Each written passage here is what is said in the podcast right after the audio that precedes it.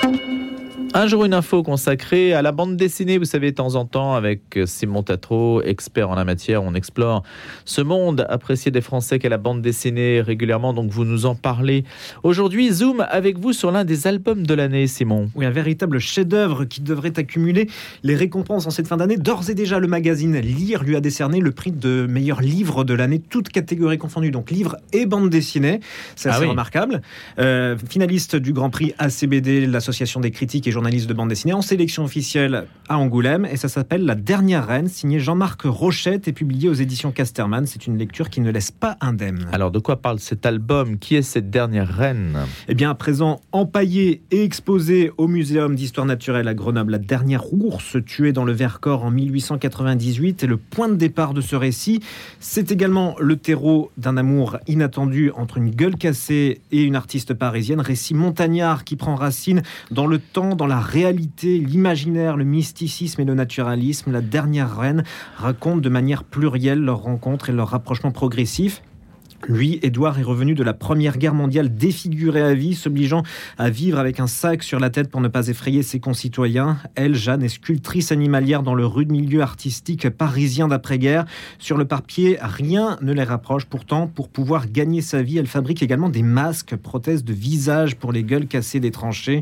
Alors, sublimé par un dessin merveilleusement brut et une mise en couleur sobre, jouant sur les masses et les ombres, leur amour est une initiation pour Jeanne et un retour à la vie pour Édouard leur relation forte les fait immédiatement communier entre eux et avec leur environnement, profitant du statut de Jeanne pour écorcher un monde de l'art qui ne l'avait jamais vraiment compris, qui ne lui avait euh, jusqu'alors jamais porté grand intérêt. Jean-Marc Rochette s'appuie surtout sur Édouard et son expérience pour parler de la condition animale, du lien entre l'homme et la nature, de son respect et de son exploitation et donc d'écologie. Et justement, un mot de l'auteur Jean-Marc Rochette, un amoureux de la montagne, bien connu. Oui, nouvelle déclaration d'amour de l'auteur aux montagnes, en particulier au du Vercors. Sa dernière reine est en effet avant tout une ode à l'importance et à la beauté de la nature. Comme dans ses deux derniers récits, Elle froide et Le loup, elle prédomine et prend une place centrale, du bleu du ciel au blanc de ces montagnes enneigées.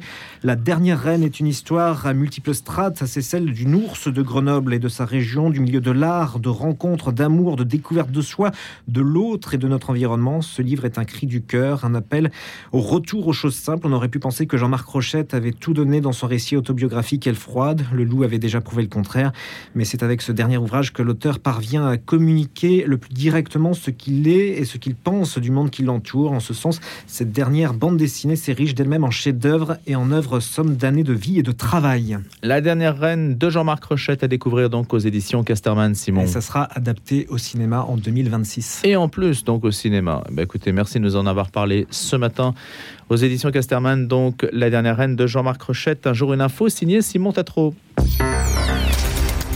La question du jour.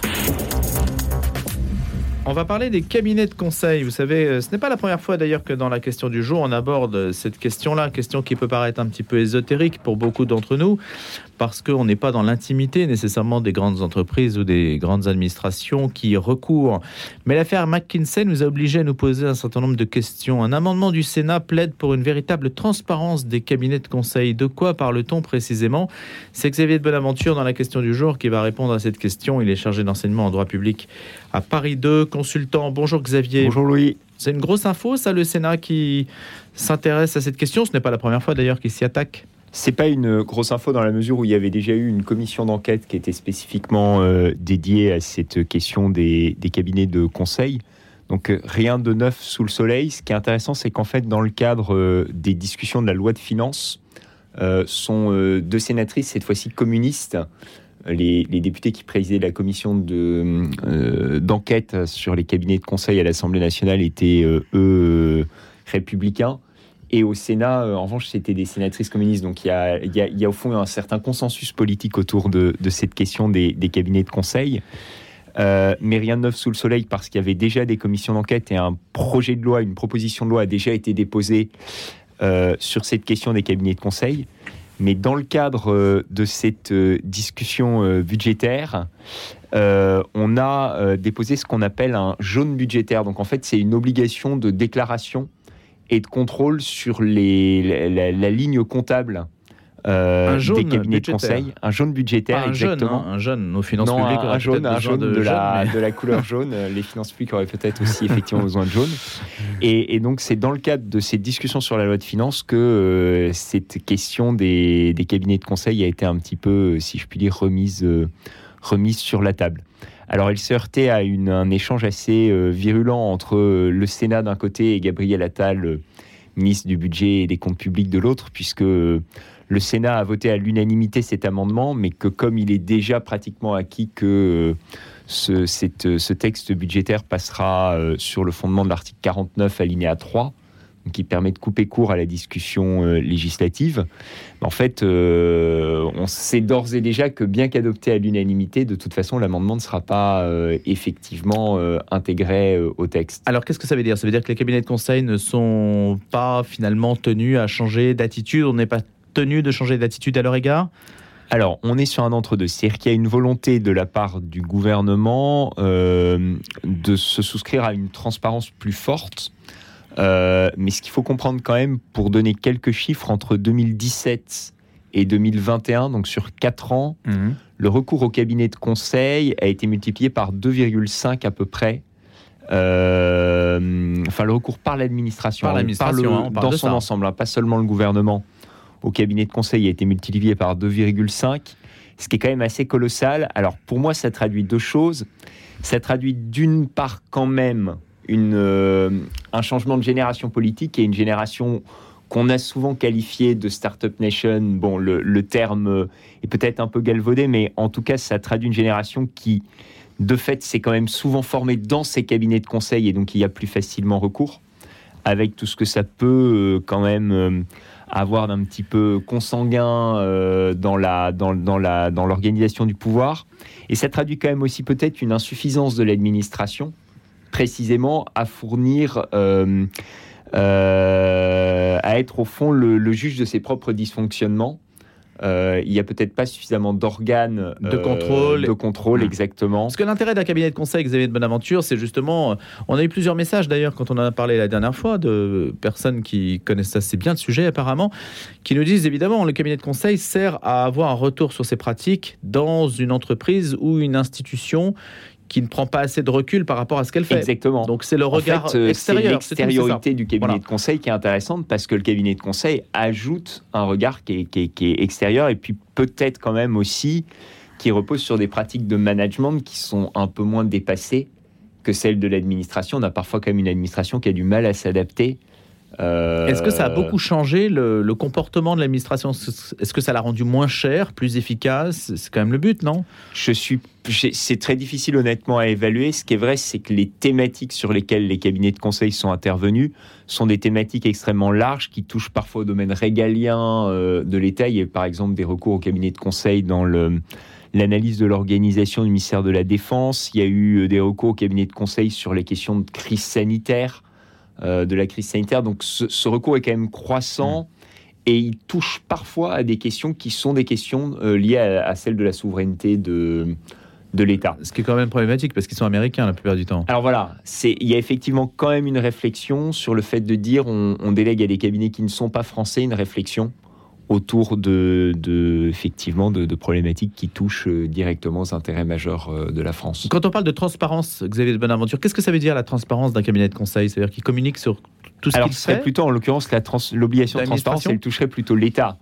euh, plus que le cabinet de conseil, mais le cabinet quand même aussi serait une obligation de communication sur la nature exacte de la prestation demandée au cabinet de conseil, sur euh, ce que le cabinet de conseil doit fournir, sur dans le même temps euh, les rémunérations, le- leur montant notamment.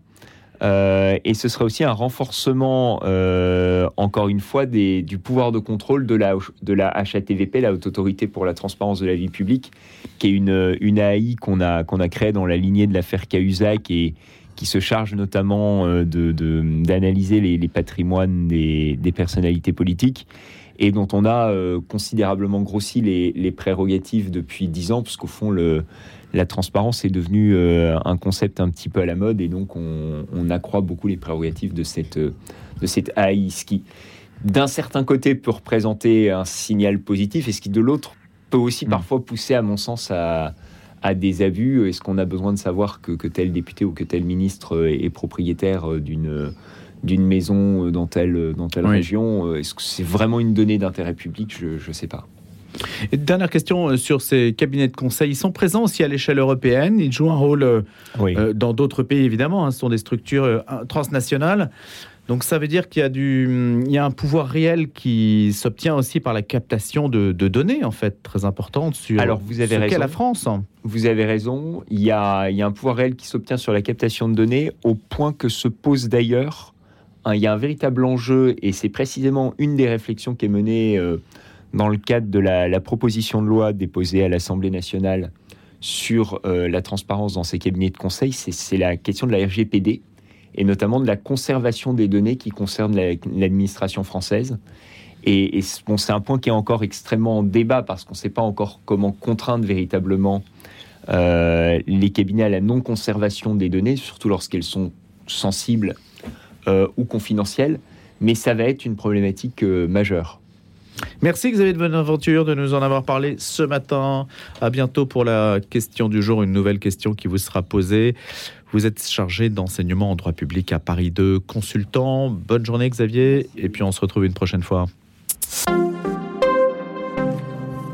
Et à présent, on va franchir une nouvelle fois, j'allais dire, l'Atlantique avec Pascal Cyr, qui nous avait parlé, vous savez, de la guerre d'indépendance américaine. C'est aux éditions Passé Composé. Il a écrit cet ouvrage avec euh, Sophie Muffa. Et puis, nous avions été sauvagement interrompus au cours de notre discussion. Donc, je tenais à, renouveler auprès de Pascal Cyr euh, mes plates excuses et, surtout reprendre notre conversation avec lui autour de cette guerre d'indépendance américaine qui mérite bien qu'on s'y intéresse justement. Alors bonjour Pascal Cyr. Bonjour. Donc vous êtes en ligne euh, de Québec, c'est ça, ou de Montréal? De Sherbrooke. Ah oui, Sherbrooke, la fameuse université où vous enseignez d'ailleurs à Sherbrooke, non? Euh, ben, En fait, euh, été chargé de cours.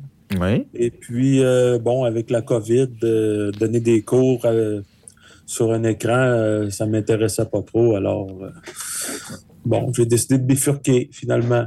Bon, bah écoutez, on vous a ce matin, on est content parce qu'en plus vous êtes fidèle à, une heure, il doit être 2 heures du matin euh, à Sherbrooke, au Canada. Donc merci d'être présent une nouvelle fois en direct. Si on s'intéresse à la guerre d'indépendance américaine, on se posait la question la dernière fois qu'on s'était parlé sur les, sources. Vous nous disiez qu'en fait c'est un sujet qui n'avait pas été tant traité que ça. Et on se posait la question, je vous avais posé la question de savoir, mais comment euh, des milices de paysans, euh, ce qu'on voit bien à travers le film Patriote, j'avais fait une allusion à ce film bien connu avec Mel Gibson, comment avait-il pu vaincre l'armée anglaise? Alors certes, il y avait le soutien français. Mais est-ce qu'on a plus d'informations là-dessus? Est-ce que les sources ont, parlé davantage?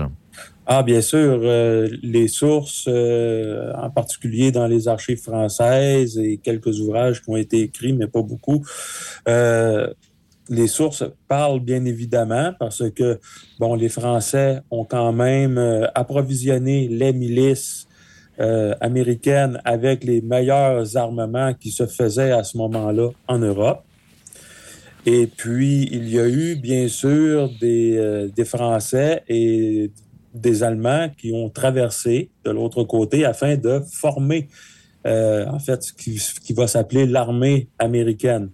Vous avez, par exemple, von Steuben, qui est, à toute fin pratique, le créateur de l'armée américaine. C'est un Prussien qui euh, était en exil, en fait, pour euh, une sombre histoire de mœurs, enfin bon, et s'est retrouvé à Versailles. Et c'est le comte de Saint-Germain, qui était ministre de la guerre de Louis XVI à ce moment-là, qui l'a référé à Benjamin Franklin, qui l'a envoyé par la suite euh, aux États-Unis. Il est arrivé à Valley Forge, là où Washington avait établi son camp d'hiver.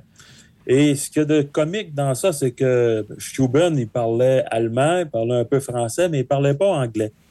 Alors, quand il donnait ses ordres en allemand pour former les, recrues, les paysans, ou bien pour les engueuler parce qu'ils ne faisaient pas comme il faut la manœuvre, eh bien, il y avait un, il y avait un Français qui traduisait en anglais. Et là, le, Français, bien lui, il retraduisait euh, en allemand. Donc, c'était un peu compliqué, mais les Américains ont fini par, euh, par l'aimer parce qu'ils aimaient bien son accent allemand. Enfin bon, et puis euh, Steuben, finalement, a fait source aux États-Unis après la, après la victoire. Est-ce qu'on peut dire, Pascal Cyr, que sans le soutien français, les indépendantistes américains n'auraient pas gagné? Bien sûr. Bien sûr. Je prends, je prends comme exemple euh, la bataille de Yorktown. Vous savez, la bataille de Yorktown, premièrement, c'est euh, Washington, au départ, il voulait lancer une attaque frontale contre New York. Et euh, c'est Rochambeau qui, qui, qui, est débarqué ouais. avec environ euh, 4000 hommes et qui a analysé les défenses de New York. Il a dit à Washington que ce serait un suicide. Et c'est lui qui a eu l'idée de descendre en secret jusqu'en Virginie, Rochambeau, afin d'encercler les Anglais de Cornwallis euh, qui s'étaient retranchés dans Yorktown et qui attendaient d'être évacués par la, Royal Navy. Or, Rochambeau a envoyé un message par frégate à l'amiral de Grasse, qui était à ce moment-là à Saint-Domingue. Et de Grasse, lorsqu'il a reçu le message, a euh, navigué jusqu'à Yorktown, jusqu'à l'embouchure de la Chesapeake. Et il a réussi à boucher en fait, à bloquer la Chesapeake et par conséquent bloquer les Anglais euh, à l'intérieur de la forteresse, entre guillemets, de Yorktown. Bon, les Anglais ont essayé de forcer le passage, la Royal Navy, ça s'est mal passé, ça a été une défaite pour, euh, pour les Anglais. Et le siège s'est poursuivi avec des ingénieurs français, avec de l'artillerie française, des mortiers, qui sont toujours visibles aujourd'hui, hein, si vous allez euh, à Yorktown. Mm -hmm. Et euh, bon, c'est c'est les Français qui ont organisé la bataille et c'est les Français qui étaient les plus nombreux aussi parce que les Américains, à ce moment-là, étaient 8000. Quand De Grasse est arrivé, il a débarqué 3200 hommes et sur les navires, il y avait quand même 19 000 marins. Là. Mm. Donc, euh, la, bataille, euh, la, la, victoire, euh, elle est française. Yorktown est une victoire française, hein, celle oui. qui est oui, évidemment associée à l'indépendance américaine. Ah oui, oui, mais les Américains, eux, ils sont pas d'accord avec ça. Ils ont tendance à occulter euh, la participation française ou bien à la réduire à son minimum. Mais euh, quand on regarde les chiffres, quand on regarde les faits, euh, ben oui, c'est une victoire française. Parce Et d'ailleurs, oui. oui. Et d'ailleurs, Cornwallis s'y est pas trompé parce que pour lui, il était inconcevable euh, de remettre son épée à George Washington lorsqu'il a capitulé. Mm. Et euh, bon, le, le, type qui était supposé remettre l'épée, enfin son aide de camp, euh, là, a voulu la remettre à Rochambeau. Bon, parce que Cornwallis savait très bien qui avait gagné. Mais euh, Rochambeau a été bon prince et puis il a accordé finalement tout le crédit à Washington, d'où le malentendu, si on veut, qui perdure toujours aujourd'hui. Événement fondateur de la guerre d'indépendance américaine. Réponse très rapide, euh, Pascal Cyr, s'il vous plaît. Est-ce que la France, en fait, grâce à, à ce soutien, restera vraiment un allié durable des États-Unis naissant malgré la Révolution? Ben, vous savez, euh, c'est je t'aime moi non plus. Hein. Et puis parce que dans, au, au, début du 19e siècle, bon, il y a eu euh, l'affaire la, la, de la quasi-guerre mm. parce que bon, Napoléon, euh, en fait, il y avait des problèmes de commerce et puis euh, il y avait aussi l'argent que les États-Unis devaient à la France parce que la France a quand même oui. investi des sommes énormes. Et euh, bon, finalement, il y a eu un arrangement et euh, par la suite, eh bien, la France a toujours été euh, un allié des, des États-Unis. Ça vient de là, on peut moins... quand même le, le préciser. Ouais. Ou, moins, ou, ou, à moins être, avoir des relations amicales, même s'il existe toujours aujourd'hui quelques fâcheries, mm. comme dans l'affaire des sous-marins. Voilà, oui, bah on va, voilà, c'est un autre chapitre, mais vous avez raison de le mentionner parce que l'histoire croise l'actualité souvent. Merci beaucoup Pascal Cyr d'avoir été des nôtres de Sherbrooke, donc au Canada, autour de la guerre d'indépendance américaine aux éditions passées composées.